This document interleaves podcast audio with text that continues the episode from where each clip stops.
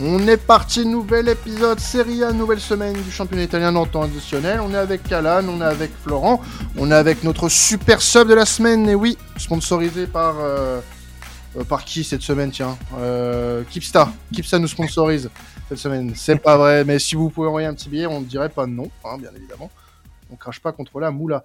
Euh, non, on va commencer avec euh, Sassuolo Napoli, euh, mon cher Victor, puisque on parle Serie A avec Alan, et puis avec Alan, euh, bah, on commence fort avec un match euh, face à, on va dire, il y a une équipe qui bah, n'allait pas très bien jusque là, qui est Sassuolo, mais qui a enchaîné trois bons, trois bons résultats.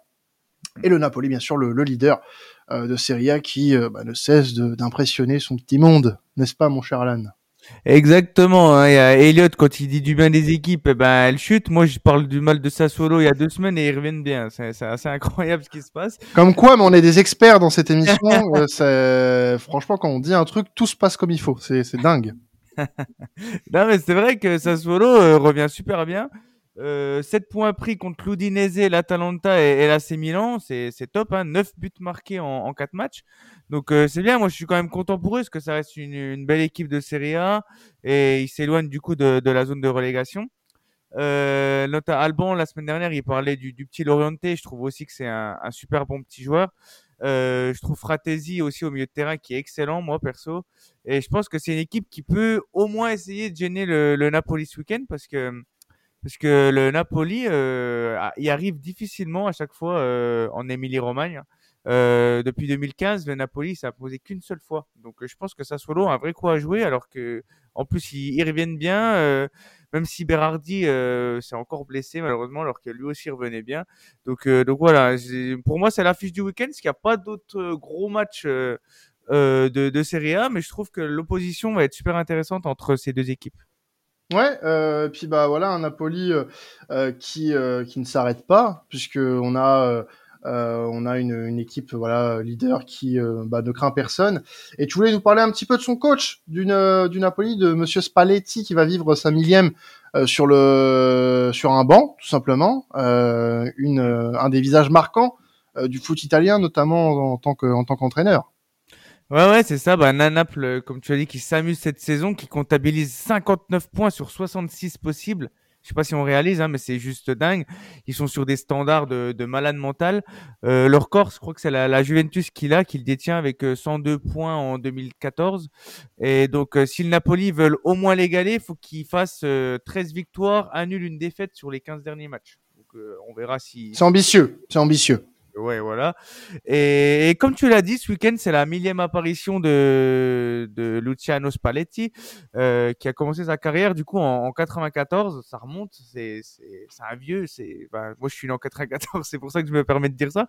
Mais c'est vrai qu'il a commencé en Empoli, il a enchaîné les clubs italiens et il va, il va ensuite connaître euh, les succès au milieu des années 2000 avec l'Udinese puis la, la Roma. Euh, de Totti qui va qui va batailler de pour le, le Scudetto, on se rappelle. Euh, et ensuite, il va briller avec le Zénith, il va gagner deux fois le championnat.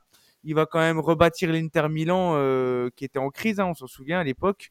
Euh, donc on le mentionne pas souvent, mais on donne beaucoup d'éloges à Antonio Conte. Mais c'est, moi je trouve c'est quand même Spalletti qui a mis les les qui a un peu assemblé les pièces avant avant qu'Antonio Conte arrive. Et depuis qu'il est à Naples, là, c'est la folie. Euh, on le répète souvent, hein, mais il fait sans Insigne, Mertens, Fabien Ruiz, Koulibaly. Euh, et le mec, il bat tous les records. Donc euh, voilà, euh, ce bonhomme-là, il a 64 ans et après 29 ans de coaching, il pourrait enfin décrocher son premier scudetto. Donc je voulais savoir, pour vous les gars, est-ce que vous trouvez que Luciano Spalletti euh, entre dans la cour des grands? Est-ce que pour vous c'est un grand entraîneur ou pas, une, selon votre échelle? Bah, il est emblématique, c'est sûr, c'est un des visages incontournables de la Serie A. Pour avoir une telle longévité, il n'y en a pas beaucoup d'entraîneurs qui atteignent les 1000 matchs dans un championnat comme la Serie A. Donc euh, oui, c'est sûr que au niveau national, c'est un entraîneur, à mon avis, qui est grand et qui est emblématique par rapport à ça. Comme tu l'as dit, ce qui lui manque, c'est juste le Scudetto. Et j'espère vraiment qu'il va l'avoir parce que ça serait un peu la confirmation, on va dire, euh, de, de sa progression, parce que c'est un entraîneur, à mon avis, qui a aussi, comme tu l'as dit, très bien beaucoup progressé il a monté quelque chose avec la Roma, mais avec la Roma, il a aussi ce titre malheureusement un peu de, perdant, de, de, brave deuxième, on va dire, de poulie d'or du, football, avec euh, malheureusement la, son incapacité à gagner le Scudetto, même si à chaque fois ça lui tendait les bras, notamment euh, en, 2000, euh, en 2007 ou en 2008, où là tu avais vraiment une équipe qui pouvait vraiment faire quelque chose. Il rate le doublé d'ailleurs à chaque fois en 2007 et en 2008. Il gagne la Coupe d'Italie mais il gagne pas le championnat. Euh, ce qui va lui manquer, c'est le Scudetto pour entrer vraiment dans la légende de la Serie A. Et puis après, euh, bah écoute, au niveau international, je trouve qu'il manque de référence. Il a jamais vraiment trop brillé dans les compétitions européennes. Et euh, bah si jamais il pourrait avoir la bonne idée de le faire aussi cette saison-là, bah, ça pourrait aussi permettre de, de parler un peu de, de ce débat-là au niveau européen. En tout cas, au niveau national, c'est sûr que c'est un grand entraîneur. Ça sera à mon avis, quelqu'un qui restera dans la légende de la Serie A, mais il faut à tout prix qu'il gagne ce Scudetto pour s'installer pérennement euh, là-dedans, quoi. Alors, pour euh, voilà, on, a un autre débat aussi par rapport au Napoli. Malheureusement, on va pas pouvoir faire tout euh, passer tout le monde sur Spalletti, mais on a un, petit débat aussi à proposer sur Alex Meret, le gardien du Napoli, qui fait une énorme saison. on parle beaucoup hein, de la force de frappe offensive des, des Napolitains, mais derrière, c'est aussi très solide. Ouais, ouais, c'est ça. C'est la, meilleure défense euh, de, de Serie A, euh, l'une des meilleures défenses d'Europe. Hein, euh, faut aussi le mentionner. Euh, bon, t'as Kim, le, Coréen, qui est, surpuissant, mais on parle très peu d'Alex Meret, que je trouve exceptionnel. Moi, il a enchaîné son quatrième clean sheet la, semaine dernière, et, je trouve que voilà, il devient, enfin ce, gardien qui, peut faire gagner des titres au Napoli. Euh, donc, euh, je voulais savoir pour vous, les gars, euh, est-ce que vous pensez qu'il peut devenir à terme numéro un en, sélection nationale et s'il peut devenir l'un des meilleurs gardiens du monde? Parce que c'est vraiment un gardien sous-coté, on, on le met jamais dans la table des 5-6 meilleurs gardiens actuels. Pourtant, force est de constater qu'il est, que ce soit sur sa ligne ou dans ses sorties, il est excellent. Donc, pour vous, est-ce que il peut être le, le numéro un à l'avenir? Bah, ce, qui est bien dans, dans, dans, dans, son pays, du moins, c'est que on est dans un euh, sur une équipe nationale qui a vraiment un peu tout à reconstruire euh, après la, la non-qualification au, mondial. Euh, sauf que bah, à son poste, il y a un certain euh, Didio Donnarumma qui, euh, bah, bon, malgré les critiques qu'il peut essuyer, euh, reste un gardien de classe internationale. il l'a montré, je pense, euh, avec euh, avec Paris ces dernières semaines. C'est un élément ultra important. Alors il a son lot de boulettes, hein, bien sûr, comme il l'a pu l'avoir au Milan, mais pour moi ça reste le gardien, euh, le gardien pour l'Italie. Après Meret peut jouer un rôle, hein, bien évidemment. Euh, il a que 25 ans, il peut encore être, il peut encore être important pour pour pour la squadra. Après il y, a, a une telle concurrence en fait avec Donnarumma, je pense qu'il part déjà avec du retard malheureusement. Et du coup, euh, c'est pas foutu d'avance. Il a ses chances, mais c'est compliqué. Pour moi, c'est compliqué de, le voir numéro un. C'est un excellent gardien. C'est un excellent gardien. Euh, pour la petite anecdote, je suis gardien de formation. Euh, donc ça me fait plaisir de pouvoir réagir sur ce débat. Et c'est un gardien que je suis depuis pas mal de temps. C'était une désillusion jusqu'à jusqu'à cette année euh, parce que c'est un grand un grand espoir du football italien euh, lorsqu'il lorsqu'il lorsqu'il est au Napoli. Euh, malheureusement il y a la concurrence d'Ospina il n'arrive pas vraiment à s'imposer dans les cages il y a une sorte de turnover qui s'effectue mais ça on sait que on sait pertinemment d'ailleurs c'est un mystère qu'il y a encore des coachs qui qui fassent ça mais ça ne marche pas. Il faut un numéro 1 établi un numéro 2 le, le poste de gardien de but exige une véritable hiérarchie donc, il n'a jamais eu non plus une totale confiance sur, euh, sur 38 matchs ou sur une saison complète. Euh, et là, c'est ce qu'il a cette saison. Et, euh, et bah, on voit, quoi. Capitale confiance, la communication. il dégage une aura radicalement différente, en fait, de ce qu'il dégageait les, ces dernières saisons. Euh, et, c'est un, artisan majeur de la réussite du Napoli, de, la défense, euh, et, c'est très important pour, euh, pour une équipe qui joue le titre, hein, un grand gardien. la défense te fait gagner des titres, et, ça passe par le, par le gardien de but. Et par contre, au niveau de l'Italie, bon, bah, c'est plus que bouché. Il y a Donnarumma, bien entendu, qui est le numéro 1. Il y a Carnecci aussi. Alors, je sais plus si ça se prononce comme ça, mais le jeune Davide Carnecci. Mm. qui, qui, va bientôt pousser, qui, qui est excellent. Moi, j'avais adoré Alexio Cragno, ah oui. Euh, moi, c'est un de mes gardiens euh, coup de cœur de la saison dernière, avec un pourcentage d'arrêt fantastique, euh, etc. Et, Alex Meret, c'est quelqu'un vraiment que je suivais depuis un moment. Et oui, c'est très, très cool de faire un focus sur un gardien et encore plus un gardien de ce- cette qualité. Bah ouais, ouais, complètement. Et il y a aussi euh, Vicario hein, qui a eu les, les éloges de Gianluigi Buffon euh, du côté Mm. d'Empoli, qui est aussi excellent. Euh, franchement, là, l'Italie a de la chance d'avoir des, des bons gardiens. Malheureusement, c'est un poste où il en, il en faut qu'un, malheureusement. Donc, à- à- Ah, bien vu, bien vu, bien vu. J'en ai jamais vu à deux perso. Après, on peut être surpris. On peut. On a le droit. Eh, attends, il faut innover. C'est quoi ces, ces pisse froids là qui ne, qui ne veulent qu'un seul gardien? Voyons. Non, mais oui, oui, non, mais t'as raison. Puis euh, à Odero, Odero aussi que j'aime beaucoup, Falcone. Enfin, il y a beaucoup de gardiens qui sont italiens très très bons et qui vont en plus euh, progresser à l'avenir.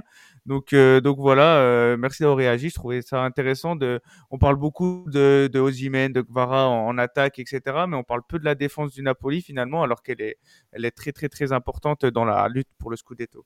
Eh ben, on va passer une, une affiche. Alors, peut-être moins reluisante sur le papier que, que ce Sassuolo Napoli, mais qui a une certaine signification. C'est le Berlusconico Monza qui reçoit l'AC Milan. Euh, un Monza, on va commencer un peu par Monza. euh, avant de parler du, du Milan, euh, qui est en avance hein, sur ses objectifs et euh, un surprenant euh, invaincu depuis trois mois quand même. Ouais, ouais, c'est ça. C'est la meilleure équipe euh, du, du championnat avec le Napoli sur le, le début de saison. Euh, on avait Dans le beaucoup début d'année, dans le début d'année. de début d'année civile, oui, pardon. Euh, on avait beaucoup critiqué euh, Berlusconi et Galliani euh, sur leur mercato en début d'année, comme quoi c'était un fourre-tout qu'ils achetaient à l'aveugle, etc. Mais moi, perso, j'ai- j'aime beaucoup cette équipe. C'est des joueurs euh, plus ou moins connus de Serie A. Et ils vont, euh, pour leur première fois de leur histoire, essayer de, de finir dans le top 10. Euh, Galliani a même dit qu'il rêvait d'Europe, mais bon, je pense que ça sera quand même assez compliqué. On connaît un peu leurs euh, euh, leurs déclarations qui sont toujours un peu choquantes. Et euh, c'est de, bon augure pour la, saison prochaine aussi, parce que c'est un club qui, a notamment un, budget assez sympa. Donc, il faudra compter sur Monza euh, à l'avenir, et ça, c'est plutôt chouette. Et puis bah le Milan, qu'est-ce que serait le Berlusconico sans le Milan? Le Milan qui a une semaine mouvementée avec euh, avec euh, ce cette victoire face à Tottenham en Ligue des Champions, qui peut peut-être potentiellement relancer euh, la machine.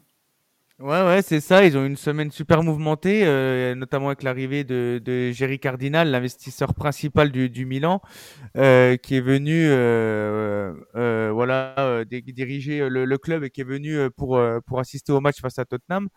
Euh, bon, il a l'habitude de diriger le club à distance depuis son bureau en slip à New York, et là, il a enfin fait le, il a- enfin fait le déplacement à San Siro. Il a pu aussi parler du, du nouveau stade, du, du budget transfert pour la saison prochaine, la prolongation de l'EAO.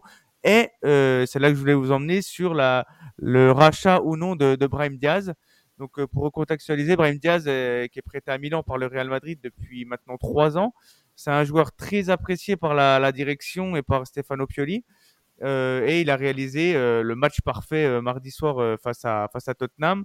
Euh, et c'est assez impressionnant parce que voilà, il, était euh, promis à, s'asseoir sur le banc avec l'arrivée de Charles de Ketteler et euh, force est de constater qu'il a réussi euh, à, à s'aff- s'affirmer comme un titulaire en puissance, euh, notamment pour son, rush face à la Juventus et deux semaines après son doublé face à Monza à l'aller.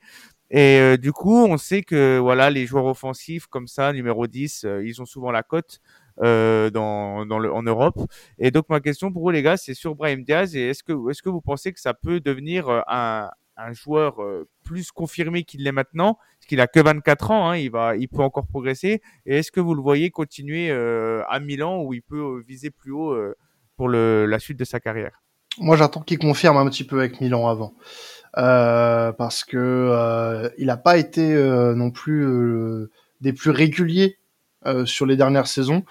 Euh, et pourtant, c'est pas, ça date pas d'hier hein, qu'on, voit en lui en fait une potentielle, un, un, un potentiel euh, très grand joueur. Mais euh, il n'a pas montré assez de certitude justement pour le moment dans la régularité qu'on attend d'un joueur euh, de haut niveau.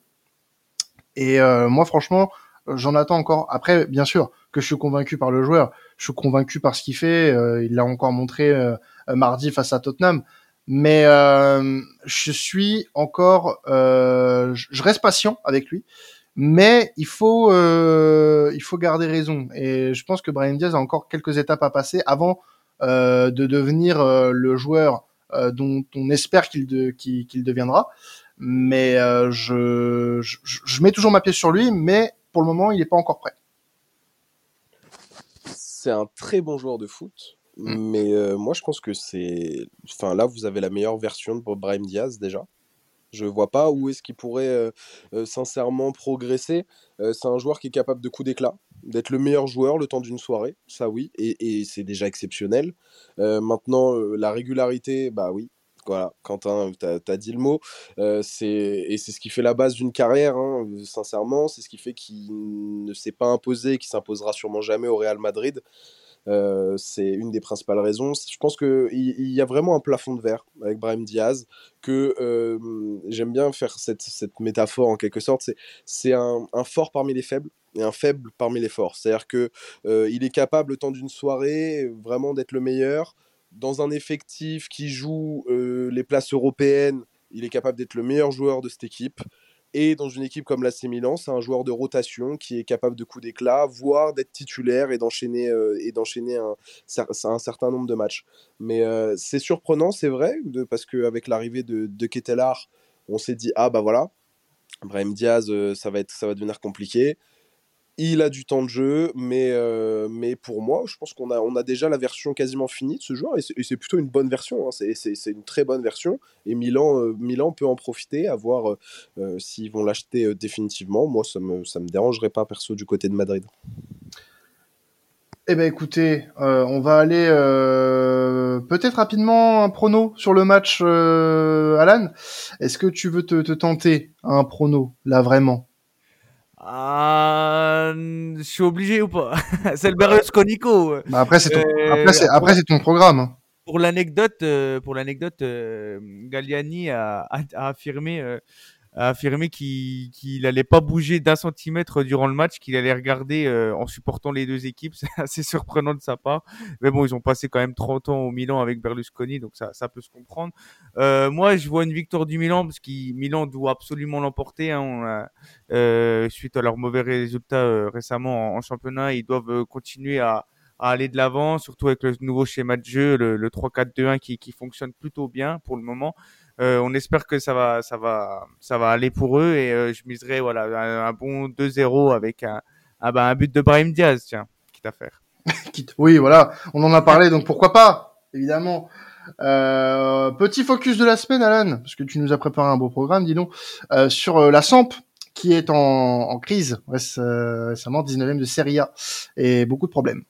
Ah, on va, on va passer à un sujet où je vais bien me fendre la poire. Je pense qu'on va bien rigoler. parce que la, la Sampdoria qui est en grande, grande, grande difficulté, 19e avec 11 petits points. Euh, les temps sont durs euh, là-bas. C'est le club qui, qui a engagé un Dejan Stankovic hein, en début d'année civile. Elle, elle, arrive, elle y arrive toujours pas. Euh, on en avait déjà un peu parlé, mais c'est surtout au niveau de l'attaque que ça pêche là-bas. Euh, en 22 matchs, ils ont attention, ils ont inscrit seulement 10 buts en 22 matchs. C'est catastrophique. En même temps, quand tu as une attaque euh, Quagliarella qui a 40 ans et Gabbiadini qui a jamais été un, un très bon attaquant, c'est vrai que c'est compliqué. Et, euh, et du coup, la direction, ils se sont dit, il faudrait peut-être qu'on marque des buts. Et ils se sont dit, j'ai une idée, on va, je sais qui on va recruter. Et ils ont accueilli qui? Jesse Rodriguez, le latino euh, footballeur euh, qui sort d'une d'une saison catastrophique en Turquie. Euh, donc je voulais savoir pour vous, est-ce que vous pensez que la Sampdoria, avec cet achat de, de peut espérer sortir de la, zone rouge ou alors ils sont promis à rejoindre le, le Genoa en, en, série B, enfin, le Genoa qui devrait monter l'année prochaine, donc ils vont pas se croiser finalement? Dehors. Dehors. comment tu veux espérer te, te, maintenir, avoir un projet sportif cohérent, si ton recrutement phare du mercato d'hiver, c'est Ressé Rodriguez? Tu ajoutes à ça Ressé à une équipe qui composait de, déjà de des, des, des, vieux Italiens là, des, des, ah il y, y, a du lourd, hein, du, du Michael Cuisance, du Harry Winks, du, du Murillo. Ah non mais là il y a du, du mafiosi à, à foison là, c'est c'est terrible. Et, et, et, tu as euh, tu as aussi des joueurs euh, qu'on peut qualifier de, de, de, joueurs un peu euh, voilà de merde. Je, je, je, vais je vais dire ça euh, je vais dire ça comme ça parce que il y a pas d'autre mot quand quand tu as un, un joueur et ça me fait mal de le dire qu'il a joué pour le club que, que j'aime, mais voilà, il, il, joue à, à, à la Sambre cette année, c'est Michael Cuisance. Euh, voilà, t'as as des joueurs qui sont vraiment, euh, qui sont vraiment pas faits pour jouer euh, au football de haut niveau, j'ai l'impression, et enfin qui sont peut-être même plus faits pour jouer au football de haut niveau, euh, notamment ces, ces chers, euh, ces chers pré-retraités italiens. Mais non, la sombre, ça va droit dans le mur. Qu'est-ce que tu veux faire avec ça? C'est quoi ce projet? Ressé, mais qui, c'est mm. comment un club de première division peut se dire que aujourd'hui, Ressé Rodriguez, que ce soit pour le maintien ou pour autre chose, ce soit une bonne idée? Vraiment, qui a validé ça? Je veux des noms. Euh, le mec de la cellule de recrutement qui a dit Tiens, euh, euh, chef, Ressé Rodriguez, franchement, super idée. Ah non, putain, sérieusement. Non, puis ils ont, ça, ça excuse-moi, Flo, je veux juste préciser que ouais, ça fait, c'est un club qui est habitué à l'élite, hein, ça fait mal de les voir là. On se rappelle en 2009 quand ils avaient pas de Zini Casano qui, qui, qui enchaînait les buts, et là tu te retrouves avec Cogliarella et Gabadini et Ressé, ça. ça Dehors il me semble que la SAMP est impliquée dans les transferts, euh, les scandales qu'il y a en ce moment dans, la Série A et dans la politique là, de, de surendettement et de surgonflage des, des prix des transferts. Donc euh, ces jours-là qui viennent, en fait, c'est juste pour permettre aux agents, mon avis, de prendre un petit billet et puis euh, de couler le club à côté. Donc c'est pas anodin, je pense. Et comme, comme vous le dites très bien, en fait, le problème structurel et d'organisation du club déteigne sur le sportif et la série B, bah, les attend à bras ouverts. Au moins, ça donnera plus de temps à rester pour faire son prochain clip de. De, reggae, de reggaeton. De reggaeton, voilà, c'est ça. ah, très grand, très grand chanteur de reggaeton, bien évidemment, on le, on le salue, euh, ce Gézé.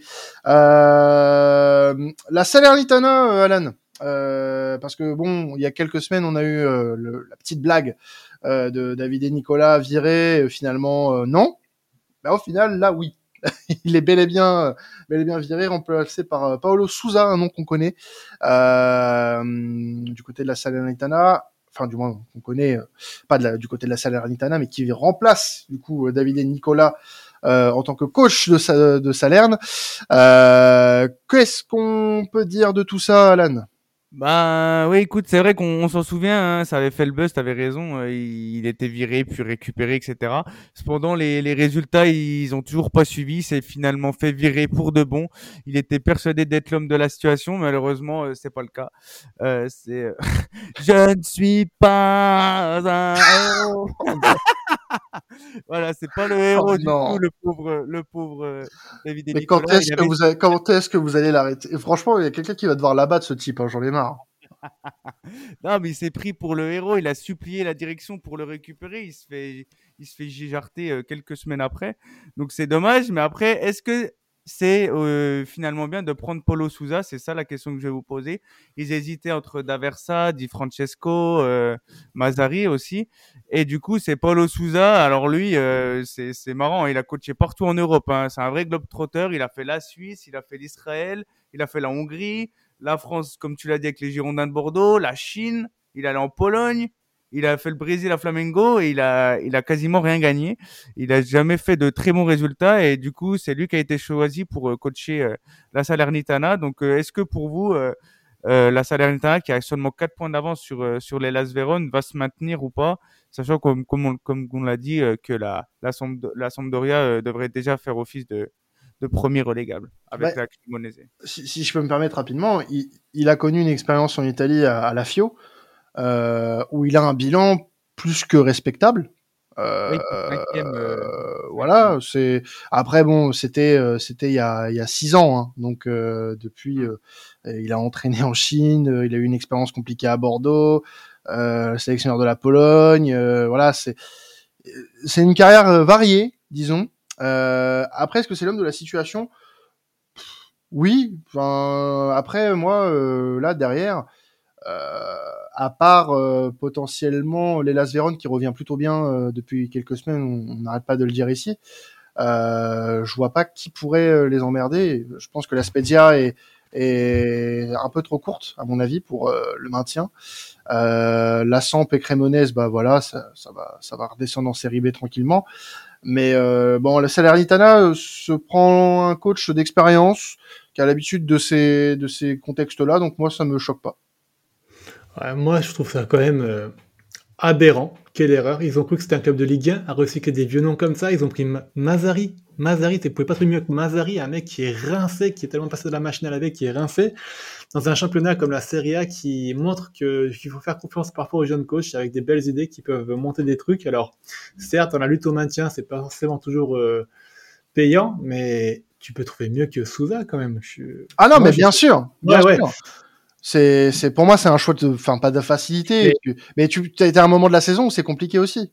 Le casting, franchement, c'est, c'est digne des, des 5, hein. franchement, euh, zéro étoile. Je suis désolé les gars. Hein. Euh, ah la critique à halluciné salée. Bah, je, suis vraiment circonspect quoi. À noter que Ribéry euh, restera aussi dans le staff et qui va aussi jouer un rôle un peu de voilà de de pas de coach adjoint mais pas loin quoi. Il reste dans le staff pour essayer de remobiliser les troupes. Victor euh, euh, Souza, on en pense quoi rapidement? Alors rapidement, euh, bah, après c'est le choix d'un club qui joue le maintien. On, se base sur, sur le CV, sur l'expérience. Euh, c'est vrai que la Serie A ces dernières, ces dernières années, c'est un peu un laboratoire de jeu. C'est peut-être le championnat le plus intéressant pour les, pour les suiveurs un peu tacticiens, un peu les puristes. Euh, c'est pas non plus le grand spectacle, hein. on va pas vous survendre euh, sur tous les aspects, mais dans le jeu et tactiquement, c'est vraiment un laboratoire de jeu. Un laboratoire de jeu. Ça aurait été intéressant peut-être de prendre un jeune coach, mais c'est pas pas le bon timing. C'est pas le bon timing, mais peut-être dans une dans une reconstruction en Série B ou en Série en Serie A l'année prochaine faisons confiance aux jeunes tacticiens italiens qui sont, qui sont pleins d'idées. Bah c'est un constat qu'on faisait il y, a, il y, a, quelques semaines déjà hein, par rapport à ça. C'était, je crois, euh, euh à l'époque euh, Crémonaise, je crois qu'il virait son entraîneur, je sais plus. On avait eu ce débat-là euh, avec toi, Alan. Mais oui, c'est vrai que c'est un peu comme en France, on a l'impression que l'Italie euh, n'arrive pas à renouveler sa, sa génération d'entraîneurs et c'est bien dommage. Euh, rapidement pour terminer, euh, Flo, euh, Flo, pardon, Alan. On va parler de la Spal qui, bah, là aussi, a connu un changement d'entraîneur. Daniel De Rossi s'est fait limoger il y a quelques jours et il a été succédé par un ancien également international italien qu'on a bien connu, Ouais, Massimiliano Odo, c'est ça, l'ancien Milanais. C'est un petit dos, là, j'ai appelé le petit dos parce que voilà, c'est c'est la série B et euh, du coup Massimiliano Odo qui champion du monde 2006 qui remplace un autre champion 2006 en la en la personne Daniele De Rossi. L'Aspal qui est qui est en très mauvaise posture, ils sont 18e de de série B donc le le board devait vite réagir. Et ce que je trouve intéressant, série B, c'est pour ça que je voulais un peu en parler, c'est que Odo, ça sera pas le seul champion du monde 2006 à coacher là-bas. Et il y en a trois autres. Euh, est-ce que vous savez c'est lesquels, les gars? Euh, Déjà, il y a Simone Inzaghi, il me semble. Non, Simone Inzaghi, il est à l'Inter. Euh... Le frère, tu veux dire. Le frère Inzaghi, pardon. Bah oui, euh, forcément, l'autre. L'autre Inzaghi, celui qu'on qu'on a connu à Milan. Pipo. Pipo, exactement. Après, bah forcément Odo. Il y en a deux autres, c'est ça? Voilà, c'est ça. Inzaghi, du coup, qui coach la Regina, euh, actuel quatrième, et il y en a deux pas autres. Grosso Il n'y a pas Grosso Si, Fabio Grosso, qui est actuel premier, étonnamment, euh, qui, qui, fait du très bon taf avec la, la Frosinone. Et le deuxième, je ne sais pas si vous l'avez. Euh... Thiago, Motta, non il était... Non, Motta n'était pas en 2006. Motta, Motta est en Serie A. Il est... Oui, en plus, oui. Euh... C'était un titulaire en 2006 euh, Non. Mais très, très connu quand même. Hein, il, jouait. il a porté les couleurs de, de l'AC Milan et de Parme. Ah. euh, de l'AC Milan et de Parme. Euh, putain. Attends, je suis en train de chercher. euh, putain. Ah, Canavaro non, non. Cannavaro n'a pas joué au Milan. Euh. j'ai triché, j'ai trouvé, mais j'ai triché, donc je vais pas le dire. Ah, non, Cannavaro s'est fait virer. Oui, putain, merde. Par J'ai pas, pas un C'est un attaquant. C'est un attaquant. Ah, Gilardino Gilardino. Alberto Gilardino, exactement. Ah, oui, voilà.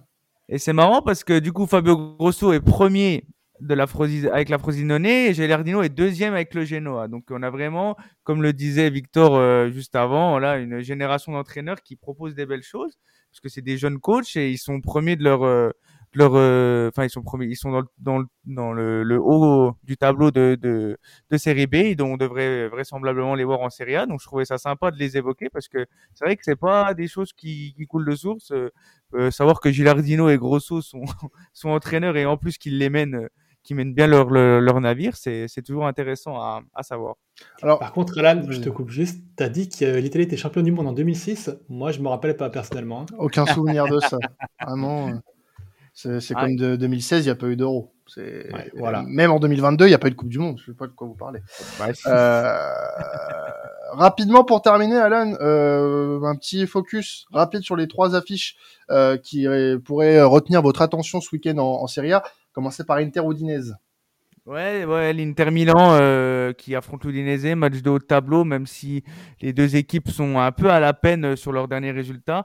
Ils ont dit adieu à leurs grands objectifs, puisque l'Udinese est décroché de l'Europe et l'Inter est décroché du, du Scudetto, hein, enfin vraisemblablement avec, avec 16 points de retard sur le Napoli. On a aussi l'Atalanta qui reçoit Lecce, Atalanta troisième, euh, qui va devoir euh, assurer avant un gros calendrier.